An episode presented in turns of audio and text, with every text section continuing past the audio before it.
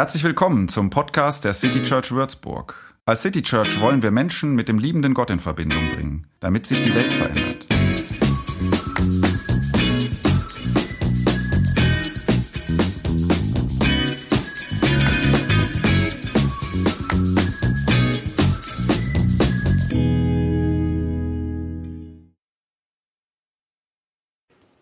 Falls du in irgendeiner Form christlich-religiös aufgewachsen bist, dich vielleicht sogar erinnerst an ähnliche Erlebnisse, ähm, wie die beiden wahrscheinlich jüngeren Leute als du. Manche von euch sind noch jünger, aber viele hier sind etwas älter als die beiden.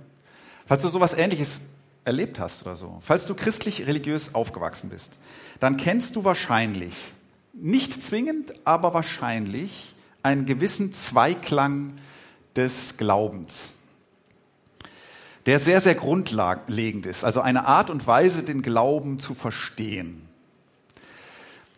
Ähm, nicht alle Kirchen betonen diesen Zweiklang gleich stark, ähm, aber oft sind die Kirchen, ähm, denen es gut gelingt, in Menschen Glauben zu wecken oder sie zu begeistern oder zu bewegen oder so, ähm, oft sind das die Kirchen, die diesen Zweiklang betonen oder sehr wichtig finden. Und der lautet so, Erstens, Gott liebt dich mit einer grenzenlosen Liebe. Und damit ist dann nicht gemeint so die, die Welt allgemein, sondern der einzelne du persönlich. So. Du bist geliebt, bedingungslos angenommen. Und diese Liebe ist die transformierende Kraft und auch das Anziehende am Glauben. Das ist das, der eine Ton dieses Zweiklangs, der sehr betont wird. Gottes Liebe. Und zum anderen diese Liebe befreit jetzt den Menschen zur Hingabe an Gott. Also dem Geliebten oder der Geliebten geht es in dieser Liebe nicht mehr um sich, sondern um Gott. Ähm, das ist dieser Zweiklang, der so lautet, du bist Gott unendlich wichtig, aber gleichzeitig stimmt auch, Gott allein ist wichtig. Ähm, das ist Gott, wie man sehen kann, und das ist der Mensch. Ähm, und in diesem Zweiklang ist sozusagen Gott das Zentrum deines Lebens. Die absolute Liebe, die Wärme, aber der Mensch kreist jetzt um Gott sozusagen. Hingabe. Ähm, von diesem inneren Zentrum kommt der Sinn des Lebens, so der Mensch ausgerichtet auf Gott. So, kennst du das ungefähr, dieses Modell, diesen Zweiklang? Ähm, hast du das schon mal gehört, dass das das Ideal sei oder ist? So, es mag also sein, dass du weißt, wovon ich rede. Es mag aber auch sein, dass du sagen würdest, ja, das hier beschreibt jetzt aber auch nicht exakt meine Situation gerade. Also vielleicht gar nicht so wirklich im Moment. Ich meine zu wissen, dass es manchen von euch so geht. Du und deine Sonne das ist jetzt vielleicht eher ein bisschen so. So. Bisschen weiter hier. Ein Grund könnte nämlich sein, dass du dich verändert hast. Ähm, oder beziehungsweise eher, dass das Leben sich verändert hat und du mit. Umbrüche gibt es ja einige im Leben immer mal wieder so. Gewollte oder auch welche, die man so hat nicht kommen sehen. Ähm, und das macht dann oft was mit dieser Konstellation wenn sich das Leben hier ändert.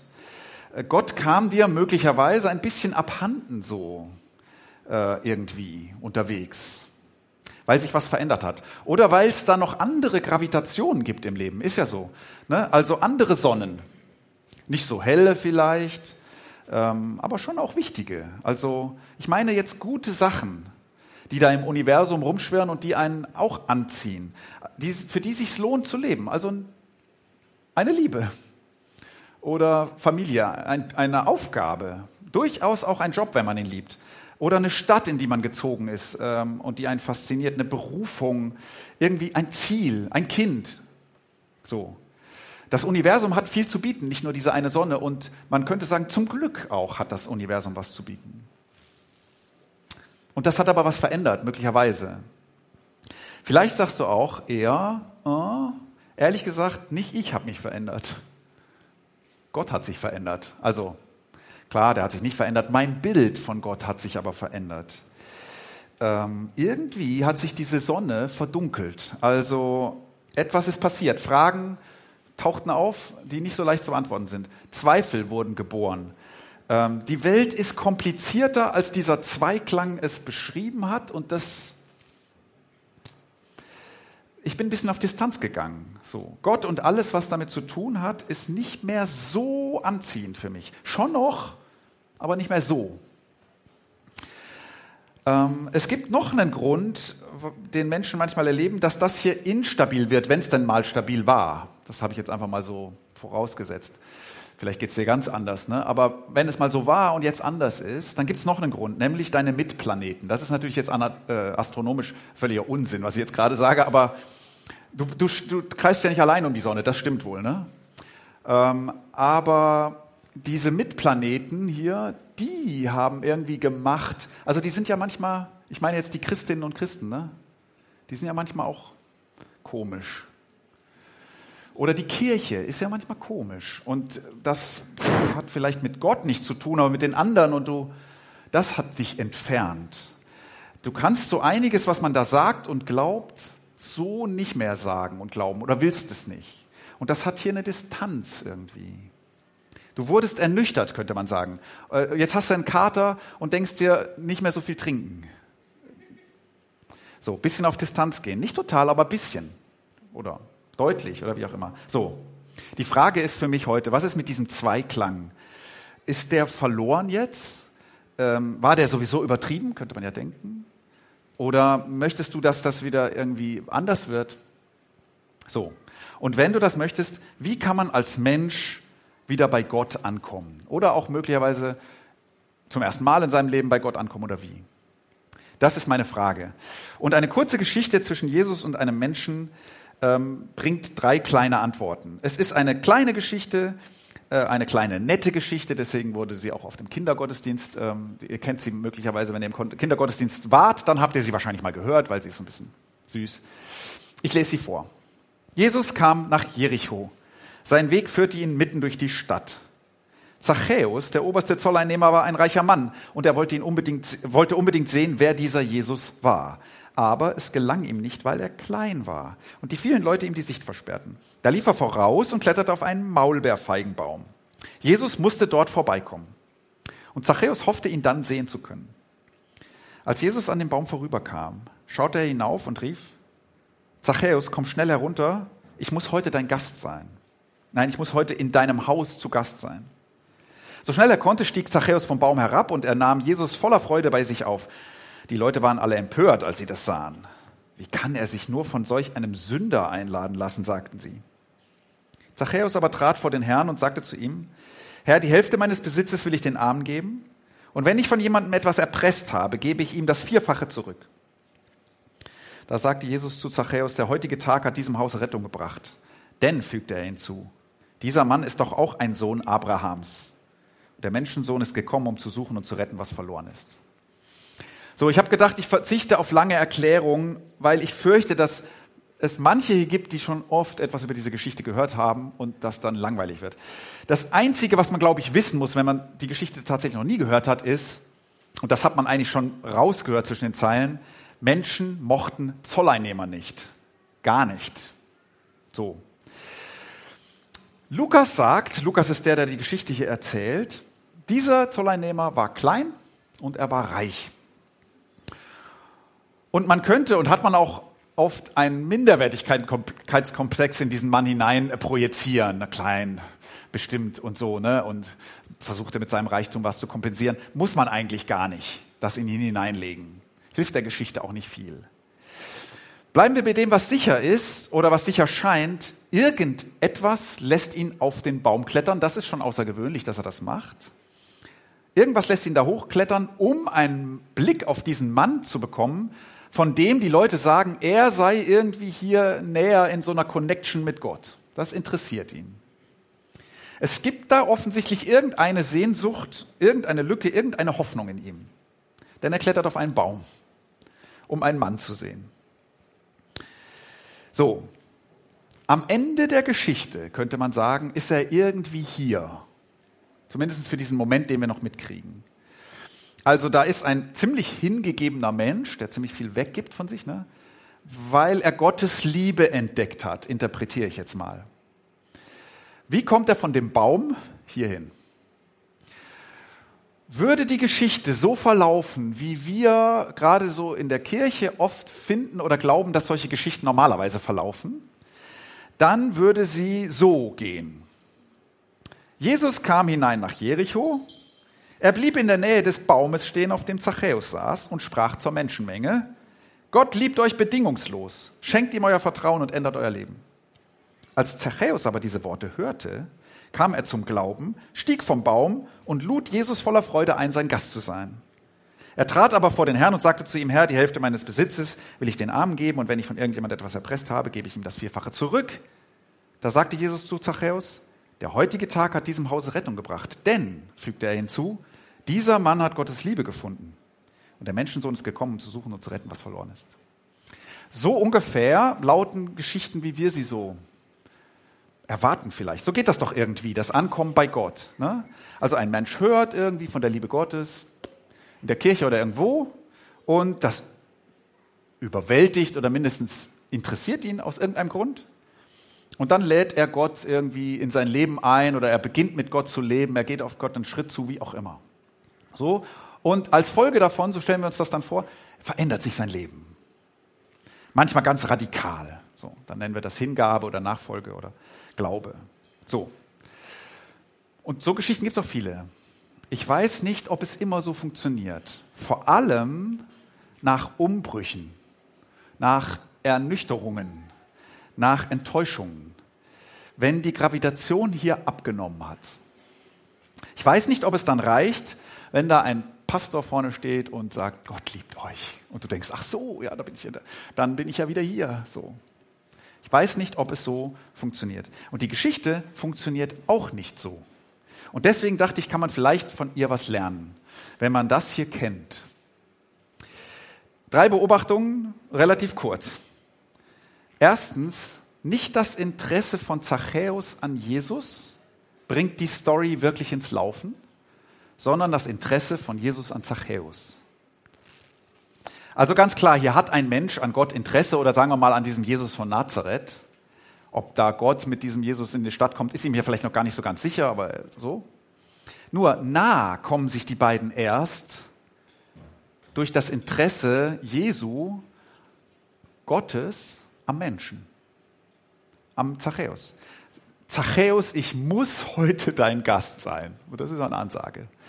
Der lädt sich ein kannst du sicher sein, dass da noch ein paar andere in der Stadt darauf gehofft hatten, dass Jesus heute bei ihnen zu Mittag ist. Die hatten vielleicht sogar schon vorbereitet. Keine Ahnung, ob es eine kleine Delegation gab, die hatten sich was vorbereitet. So. Gott lässt sich ablenken von einem interessanten Menschen, der auf einem Baum sitzt. Kannst du dir vorstellen, dass Gott dich interessant findet? Also, dass diese Konstellation so ist, dass die Sonne den Menschen interessant und anziehend findet und sagt, du, ich muss mal bei dir vorbei. Meine Frau ist Physikerin, die wird das hier gar nicht mögen. Das ist totaler, ja, aber das ist, man kann sagen, bei Gott gibt es Wunder. Also, natürlich dreht sich die Sonne nie um den Planeten. Kannst du dir das vorstellen, dass die Sonne sich um den Planeten dreht? Den muss ich jetzt aber mal kennenlernen. Dich, Gott sagt, dich muss ich, den müsste ich eigentlich mal kennenlernen. Also hier, man könnte es vielleicht richtiger sagen, hier kreisen mindestens zwei umeinander, Zachäus und Jesus. So. Zumindest für diesen Nachmittag ist das so. Ein Mensch kommt hier nicht bei Gott an, Gott kommt hier bei einem Menschen an. Bedeutet, ob dieses Spiel zwischen Planet und Sonne, übrigens für die Podcast-Hörer, ne, ich habe hier einen Tennisball in der Hand, der ist gelb und einen Tischtennisball, der ist weiß und das eine ist die Sonne und das andere, nur damit ihr Podcast-Hörer so ein, wisst, was hier dauernd passiert. Ob dieses Spiel zwischen der Sonne und dem Planeten bei dir wieder dynamischer wird in Zukunft, hat, hängt vielleicht mehr an Gott als an dir. Zumindest in der Geschichte ist es so. Und Gott hat die Angewohnheit, unangemeldet vorbeizuschauen, weil er Menschen wie dich einfach zu interessant findet. Finde das einen sehr schönen Gedanken. Zweitens, Zachäus wird nicht erst durch die Liebe Gottes zu einem guten Menschen er ist schon einer, der was ändern will. Ich meine, der verspricht hier die Hälfte seines Besitzes zu spenden und die Leute, die er irgendwie erpresst hat, die will er denn vierfach äh, auszahlen und so. Der wird sich wohl ruinieren, sagen wir mal. Aber darum geht's hier nicht. Man könnte sagen, man könnte sagen, hier geht's um Hingabe. Einer findet Gott und verschenkt alles. Ich bin nicht sicher. Man könnte auch sagen, einer verschenkt alles und findet dabei Gott. Umgedreht. Mindestens gleichzeitig. Also meine Frage ist, haben wir hier einen raffgierigen Egoisten, der bekommt jetzt ein weiches Herz, weil Gott Jesus ihn besucht? Oder ergreift hier einer endlich die Möglichkeit, sein, sein Leben anders zu leben, weil er das will? Und auch ein bisschen, weil er es kann. Der zahlt ja hier jetzt keine Strafe, ne, so äh, zerknirscht, oder er erkauft sich damit irgendwas, so, äh, dann mag, mögen mich die Menschen wieder und Gott mag mich wieder, ich, ich, ich mache das, dann ist alles in Ordnung, sondern der verschenkt, kann man doch sagen. Der verschenkt, weil er es kann und weil er weiß, es ist einfach richtig. Es ist einfach richtig. Ich will das. So empfinde ich das hier. Da will einer was. So, unsere Geschichten sind oft oder andersrum. Unsere echten Geschichten sind doch oft nicht so einfach, wie wir sie manchmal dann erzählen. Da ist einer ein Sünder, dann erreicht ihn Gottes Liebe und dann verändert er sein Leben. Theologen, ich auch, sagen das oft, ich habe es wahrscheinlich auch schon gesagt, der Mensch könne von sich aus gar nicht wirklich das Gute tun, erst Gottes Liebe in ihm bewirke das. Das ist so simpel, dass es wahrscheinlich falsch ist. Damit denken wir eindeutig zu schlecht vom Menschen. Hier ist einer, der A in der Lage ist, diese selbstlose Tat wirklich zu wollen und sie auch tatsächlich umzusetzen. Ob er sie umgesetzt hätte ohne den Besuch, das weiß ich nicht. Aber der kann und der will. Und diese Tat scheint ebenso an seinem Glück beteiligt wie dieser Besuch Gottes. Da ist beides, was irgendwie nötig ist.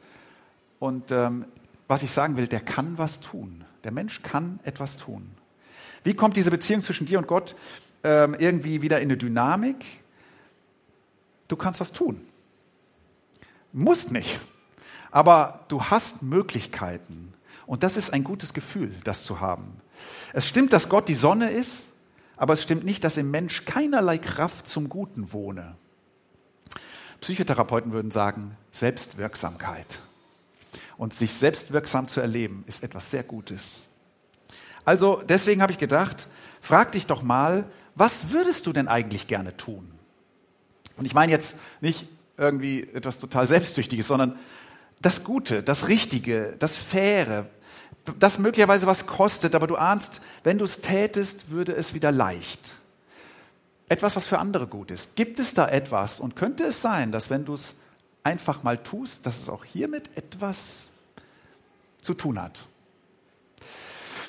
Drittens, die Tragik dieses kleinen Mannes liegt eigentlich nicht in seiner Gottlosigkeit, sondern in seiner Menschenlosigkeit. Man ahnt doch, was dieser Mann eigentlich will, als er da auf den Baum klettert. Er will Jesus sehen, aber wenn man die ganze Geschichte, gerade seinen Beruf und was die anderen über ihn denken, dieser Mann möchte dazugehören. Und das tut er nicht.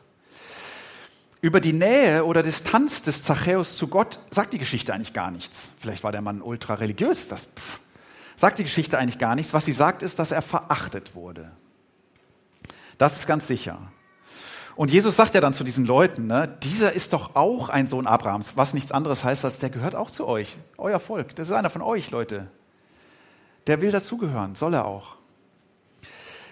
Ich vermute, hier liegt sein eigentlicher Schmerz. Und ich frage mich, ob ein Besuch Jesu oder Gottes in seinem Haus und die Zusicherung, Gott liebt dich, wie du bist, ob das allein ihm geholfen hätte. Oder ob nicht wichtig war, dass dieser Mensch auch wieder bei Menschen ankommt. Und ob das so gekommen ist, das können wir nur so annehmen. Ne? Wir, wir wissen das ja übrigens gar nicht. Ne? Wir hoffen das halt, seit wir die Geschichte erzählen, hoffen wir, dass das nachher alles gut war. Ich würde aber mal sagen, man kann so viel davon lernen. Gottes Nähe, die kann sicher viel an Menscheneinsamkeit und Menschen, wie soll ich sagen, Ablehnung, ähm, über vieles davon hinweghelfen. So. Aber sie kann sie nicht ganz ersetzen. Und manchmal ist die empfundene Distanz zu Gott ähm, in Wahrheit eine Distanz anderer Art in unserem Leben. Also eine Distanz zu Menschen, die uns nah sein sollten. Oder, oder zu mir selbst ist da eine Distanz. Und irgendwie macht das hiermit dann was. Oder, oder zu einem Sinn oder einem Ziel oder einem Traum, den ich hatte. Und das so. Und äh, vielleicht will ich damit sagen, vermisst du in der Gottesbeziehung etwas, was auf einer anderen Ebene gefunden werden müsste. Für diesen Zachäus ist super wichtig, hier äh, Jesus von Nazareth zu treffen. Ebenso wichtig ist, dass er wieder in die Gemeinschaft von Menschen findet. Zachäus braucht also nicht nur Gott. Es treibt ihn, glaube ich, auch nicht nur die Neugier auf Jesus auf den Baum, sondern etwas, was in seinem Leben sich ändern soll. Es lohnt sich also vielleicht zu überlegen für uns, was treibt mich eigentlich? Was fehlt mir eigentlich? Was suche ich eigentlich, wenn ich meine, Gott zu suchen? Und manchmal kommt man mit Gott wieder in eine stabile Umlaufbahn, wenn man erkannt hat, Gott ist die Sonne, ja, aber die Sonne allein stillt nicht jeden Durst. Klappt ja auch in echt nicht, ne? So den es im Leben gibt. So. Deshalb sind die guten Gott-Mensch-Geschichten ganz oft auch gute Mensch-Mensch-Geschichten. Ich fasse das nochmal zusammen. Du darfst heute mal ganz bei dir sein. Das ist die Sonne und das ist der Planet, aber du darfst mal ganz bei dir sein. Geh mal davon aus, dass du interessant genug bist für Gott, dass der plötzlich mal bei dir reinschauen könnte. Gott ist irgendwie so. Zweitens, geh mal davon aus, dass in dir Kraft zum Guten wohnt. Du kannst was tun und wenn du was tun willst, mach es halt mal. Und drittens, geh mal davon aus, dass es ganz normal ist, dass Gottes Nähe nicht alle Lücken im Leben stopft. Und umgekehrt, die Gottes Beziehung wieder eine Dynamik bekommen kann, wenn man seine eigenen Bedürfnisse kennt und sie auf der Ebene angeht, wo sie liegen.